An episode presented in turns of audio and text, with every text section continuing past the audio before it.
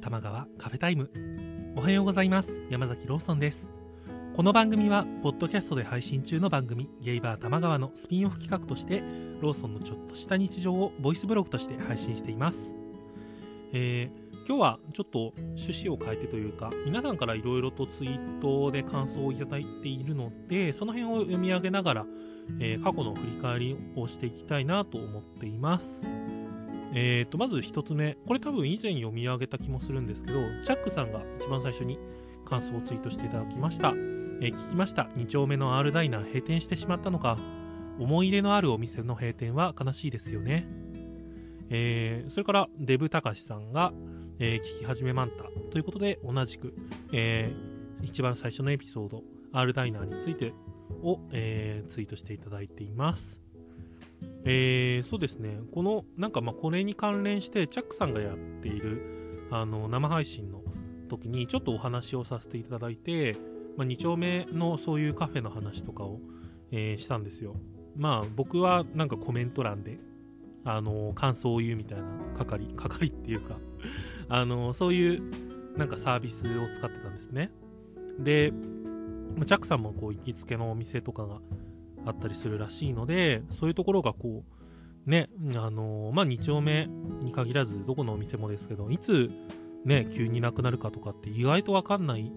ですよね。アルダイナなんてそれこそ人気店だと思ってましたし、実際人気店だと思うんですけど、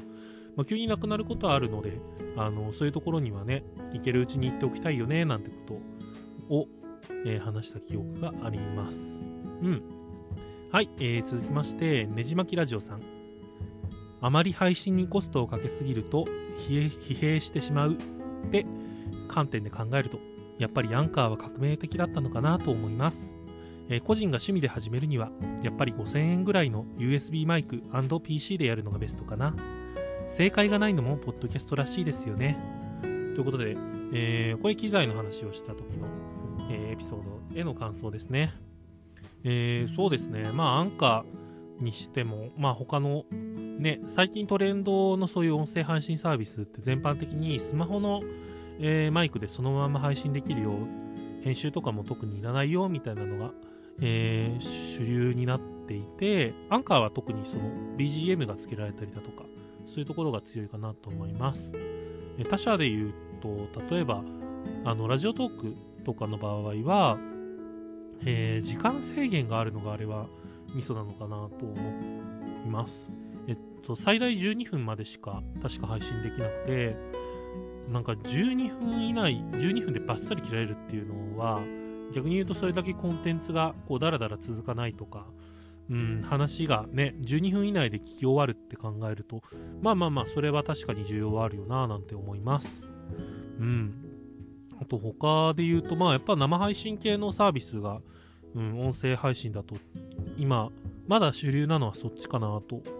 思います。あの、ツイキャスとかですね。ツイキャスなんかもう本当に完全に音声配信を前提とした機能っていうのをいろいろ入れてますし、こう、例えばカメラ映さないみたいな。うん、ああいうの見てると、なんだろうな、各メディアがやっぱ音声配信っていうのを注目してるんだなと思います。それとはまた違う話なんですけど、まあ、職場でちょっと、ポッドキャストだったりとか、音声配信についての話をしたときに、あの、ポッドキャストとか全然聞いてないみたいな人と話をしたんですけど、まあ、その人もやっぱり、音声配信っていうの自体は、やっぱり、聞く機会が増えてきたなっていうのは感じてるみたいですね。まあ、こう、例えば Amazon がやってる、ね、オーディオブックだったりとか、まあ他社もやってますけど、なんかそういう、うん、こう、空いている時間を耳だけ使って何か自分にプラスになることを聞けるっていうのが一つ流れになってきてるみたいです。まあ、ポッドキャストの始まりも日本においては特にその傾向が強くて、だから今もあの英語関連の番組っていうのが上の方に来てるのか、来てたりするんですけど、うん、その流れがこう徐々に、あの、ポッドキャストに関わりのある人たち、こうどっぷり使ってる人たちだと割と雑談方面に流れていく傾向に最近なってるんじゃないんですかね、きっと。うん。だからこう、一世代前の人気番組で、今ももちろんトップを走ってるような人たちって、もっとこう有益な情報を与える系ですけどそこから徐々になんだろうなもう本当にただの雑談だったりとか何か、うん、得られるものを求めないで聞いているみたいなっていうのが増えてきてる気がします。うん。はい。まあまあまあ、あの、どれがいいとかっていうわけじゃないですけどね。なんか、こう、なんだろう、多様化していく中で、そういう勢力があって、まあ、ゲイポッドキャストもその一つかなと思っています。うん。で、機材周りで言うと、まあ、5000円の USB マイクで、ね、まあまあまあ、それぐらい出すと、それなりのが買えるんですけど、2人収録とかはちょっと厳しいんですよね、多分。あの、USB マイク2本挿すっていうのも別に問題はないんですけど、ちょっとマシンスペックの問題、トラブルが起きることが、うーん、考えられるかなっていうのが気になります。うん、その辺はやっぱスカイプ配信とか、スカイプ収録とか、そういう、あの、それぞれのパソコンで、えー、録音をして、後で合わせる形の方が、マシンスペック的にもいいのかななんて思うんですけど、で、まあ、僕が使ってる機材は、まあ、前もちらっと話した通り、えー、初期投資としては多分1万ぐらいだったのかな。ちょっとうろ覚えなんですけど、うん。で、まあまあまあ、この USB でつないで PC 上で録音っていうのって、なんか想像がつきやすい、こう、わかりやすいんですけど、マシンスペックに左右されてトラブルも多いので、えっと、まあ、単体で録音できる機材、それこそ IC レコーダーとか、そういうタイプの方が、うん、トラブルは少ないかもしれないです。うん。まだまだ機材のこともね、僕も知らないことがいっぱいなんで、あのー、もっといろいろ買い揃えたいけど、マイク、マイク特にな欲しいんだけど、なんか今使ってるのはその1000円ぐらいのなんで、そう1000円を超えるとしばらくなんかそんなに大差ないものが続くっぽくて、これ人に聞いた話なんでもちろんわかんないんですけど、やっぱ1万超えたぐらいからので、ようやくその今使ってるような1000円のマイクと差が出るみたいな感じっぽいんですよね、おそらく。うん。まあ多分業界のスタンダードで使ってるのが1万ぐらい、1万オーバーぐらいのだと思うんですけど、ね、欲しい、欲しいなでも、劇的に変わるかわかんないからなまあ、いつか、お金に余裕ができたらって感じですかね。それか、クラウドファンディングかな クラウドファンディングでもこの少額だとちょっと、なんかね、合うサービスが見つからなそう。まあまあまあ、大人のお小遣いで買える範囲で、今後もやっていきたいと思います。じゃあ続いて、えー、あっくんおすぎさん、えー、カフェタイム、コミュニケーション相手がどう思うかどう感じるかそれは自分がコントロールできないことだと思っている。僕は自分のできることだけに集中して相手のことをそこまで気にしないようにしている感じかな。自分にとって大事な人は別だけどそういう人はそんなに多くない。ってことで。そうですね。まあだから結果僕の自分のことを優しいとか言われるとかまあそれ以外の感情を持たれるっていうのもまあまあまあこっちでコントロールしてうん、こういう人に見せようっていうのも結局、なんか別に、うん、どうしようもないんじゃないかみたいな感じですよね。うん。そうですね。僕もなんか気にしなくていいいいのかな。うん、まあ、なんだろうな。僕はその優しいっていう言葉の中で、その自分で壁を作ってるみたいなところの話をしたと思うんですけど、まあ、そう、それで、そう気にしなくてもいいと僕も思ってるんですけどなんかそれに関連してちょっとトラブルが昔あってあの高校の時かな？高校の時になんか急にすごいあの下痢が続く時があったんですよ。お腹をずっと壊しててでなんだろうなと思って親に相談してでまあ病院に行ってみたんですよ。そしたら特に異常とかはないけどおそらくストレスじゃないかって言われてで僕その時期があのまあ高校より前の年代の中で一番こうストレスがないと思っていた時期だったんですね。人間関係もうまくいってるしあの学校も全然楽しいしでも多分そのなんだろうな楽しいと思える状況にするためにあのなんだろうな楽し楽しくあろうとしてたのかな？そう。だからもう前も前の回で言った通りそもそも人付き合いっていうのが苦手なんでなんか人間に気を使わないとその有効な人間関係は築けないしその状態でやっぱりまあその状態が結果楽しいんですよ。でもその楽しさを維持するためにストレスを感じてるっていうのなのかなと思ってままあ腑に落ちたんですよ。なまあまあまあでも楽しい楽しくありたいしなみたいな、うん、ストレスと天秤にかけた時にどっちがいいかっていう話になってくるのかなと思います。ねストレスなストレスなく人間関係できてそれを楽しいと感じれる人がいるないるんだろうしまあそれはがベストですよね。でまあストレスになるなら人間関係気にするのやめればいいじゃんって思うんだけど別になんかそうやって楽しいことを捨ててるっていうところもあるのでなんていうことをモヤモヤしてたりします。うん。まあわかんないね。どうしようもないからまああの本当にねあの気 気にせずうん自分の自分が今この状態がベストかなっていうのをやり続けようかな。わかんないね。えっと、はい、えー、続きまして、タラレバゲイの感想箱、タラレバさんですね。えっと、えー、人に優しく会拝聴、えー、僕もローソンさんの声の印象と敵を作らない喋り口から優しいレッテルを貼っていました。自分は優しくないとローソンさんが思うのは、えー、もっともっと優しい人でありたいって気持ちからなのかななのかもと思いました。自分の中の優しさって何なんだろうな。あと、仕事では愛を注ぎたくないっていうのに共感です。自分が大切、自分が大切に思う人たちに深く注いで死にたいな。ということで、はい。えー、そうですね。なんか、なんだろうな。なんか優しき、優しくあることを正しいと思っているから、正しいと思っていて、自分はベースとして正しくない人間だと思ってるみたいなところはあるのかもしれないな。うん。えっと、まあ、仕事の面においてね、そう、愛情を注ぎたくない。なんだろうな。もうでも、もともとだからすごい仕事上でも、なんか自分のやりたいことを基本やってきてるんですね。あの、まあ今そのデザインとか、ウェブ制作みたいなことをやっててそれって自分がすごくやりたいこと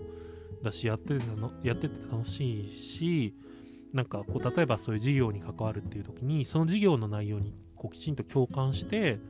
あのそれを広めたいって思うんですね。でだからもう全然やってて楽しいんだけどなんだろうなでもその事業とかって人が増えたりその事業のねメインである社長とかねそういう人の考え方であの最初の状態からどんどん変わっていくじゃないですか。でそうやって変化していくものが自分と合わなくなる時があって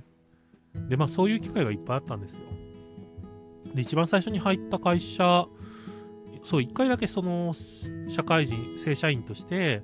えー、フリーランスじゃない時期があったんですけどその時もあの途中でなんかメインの授業が変わったんですよね。僕はそのメインの授業が一番好きだったし、あの、やれること、なんだろうな、そのデザイン的な部分だったりとかをもガツガツやっていきたいという思考が強かったんですけど、授業内容が変わると、途端に僕のやれやることが全然違うことになっちゃいそうだったんですよ。で、それがフリーランスになったきっかけの一つです。うん、やりたいことがやれなくなりそうだったから。っていう感じなのかな。だからまあそれって逆に言うとそれぐらいこうなんか事業に熱を入れちゃってたんですよ。で僕はそれは全然悪いことではないと思ってるんですけど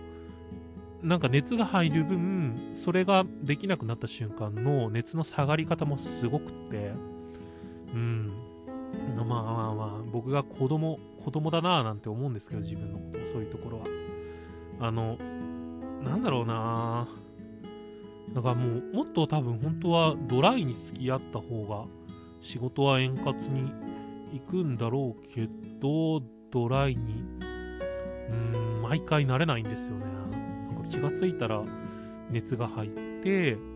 でそのはしごを外された時の落ち方がすごいことになってるっていうのがうんこの年になってもまだ続くな。割り切れないなまだ僕には。うん。やりたいことを選んじゃったからっていうところは強いですね。もっと興味のない仕事だったら確かにその辺はスムーズだったのかも。なんかそんな話こう例えば高校とか大学で就職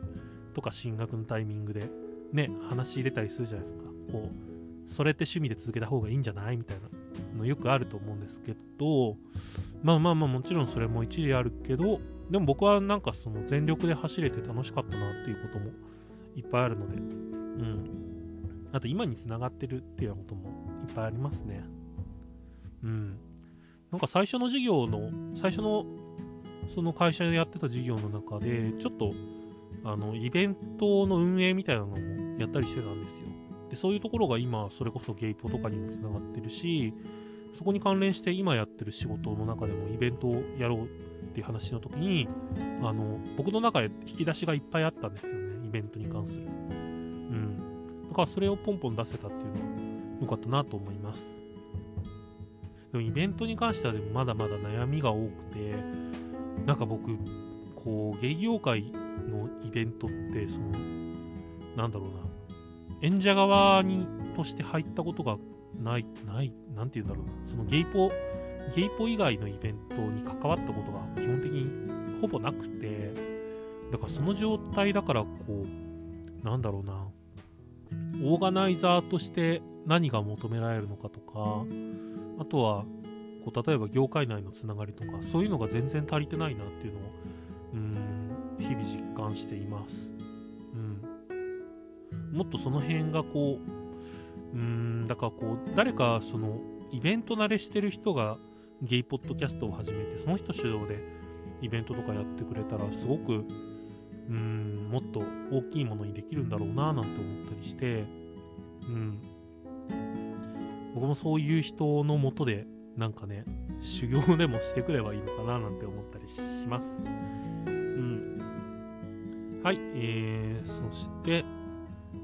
続きましてジャックさん。えー、人に優しく by ゲイバー玉川を視聴、えー、30代の素敵なゲイの方が放送しているラジオです。僕が以前お話しした孤独への対処法のことが言及されてました。言及ありがとうございます。人付き合いが苦手だけど人といたいという気持ちが人間臭くて愛おしく感じました。えー、ゲイバー玉川で言及されていた孤独への対処法はこちらです。ぜひ聞いてみてくださいね。ということで、えっと、そうですね、チャックさんの、あのー、配信をきっかけに撮ったエピソードで、まあ僕の中のこうなんかね、泥臭い部分だったりとか、そういうのが、うーん、なんかうまく言語化できたりできなかったりしてたな なんて思います。うん、ジャックさんの番組も面白いんで、ぜひ聞いてみてください。はい。なんか、ね。あの、チャックさん僕より少し年下ぐらいの方で、えっと、でもその辺が多分、あの、ゲイポッドキャストのなんか、ボリュームゾーンだと思っていて あの、何人かちらほらいるなと。だから20代後半と、あと、ね、ずんたくんとかの周りのあの、ね、20代前半組で、30オーバーはちらほらみたいな。30超えるとちょっとね、なんかばらけ出す。あ、でもそうでもないか。最近ね、ちょっと30、30、あ、違う、31、32ぐらいの人何人か周りでいるから、なんかそこでこう集まって収録とかしたいななんて思ったりします。前に、あの、淳と大杉のラジオと、えー、音楽とふとの寿司さんと、えー、4人でこう同い年収録みたいなのをしたんですけどそれもまたやってみたいなと思います。うん。あの僕今年で31なんでこう今年の今年っていうかまあいいかな今年度中とかにあの31全種類食べるっていうのをやってみたくてあのまあ一人でじゃなくてみんなででいいんですけど31の全種類を持ち寄ってみんなで食べながら収録とかできたら楽しいなと思っています。はい、えー、続きましてこれが最後ですね、えー、ショコラくん、えー、とカフェ機材会 えー、ドサンコ GBA で紹介し忘れていたのですが、おすすめのモニターヘッドホンは、どの現場でもゴリゴリに現役なソニーのヘッドホンです。えー、マイクで言えば、58くらいのスタンダードなやつ。マジでこれは一つ持っていた方が良いです。ソニー MDR-CD900ST。これね、なんか僕も聞いたことある。し、なんかちょっとね、欲しいなと思ってるんですけど、変えてない。なんかモニターそうモニターヘッドホンねいいなと思うんですよね。なんか今使っ今本当にまあ前回話した通り適当なヘッドホン使ってるんですけどもっとこううん細かい音とかきちっと聞けるようなやつが欲しいな欲しいなって思いながらこれも変えてませんねなんかマイク4本揃えて、これ買ってで、6万ぐらいか。うん、ちょっと厳しくなってきたな。クラウドファンディングってでも10万とかでやれるとこあるんですかねなんか、少額のって、こう、ね、あの、サービス側も事業に見合わないし、うん、どうなんだろうな。まあまあまあ、そんな、ね、集まればいい。んでもなんか集まった結果別にそんなに大して変わんない。可能性があるかな。こう話がメインじゃないですかどうしても。話の内容だったりとか。あの音質も一定超えれば十分だと基本的には思っ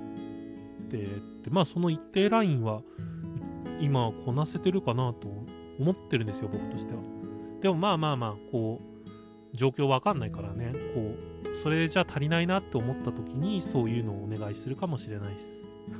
いつかねわかんないけど。その前にもっとどんどんイベントやっていきたいからイベント関連でやりたいかなやるんだったら。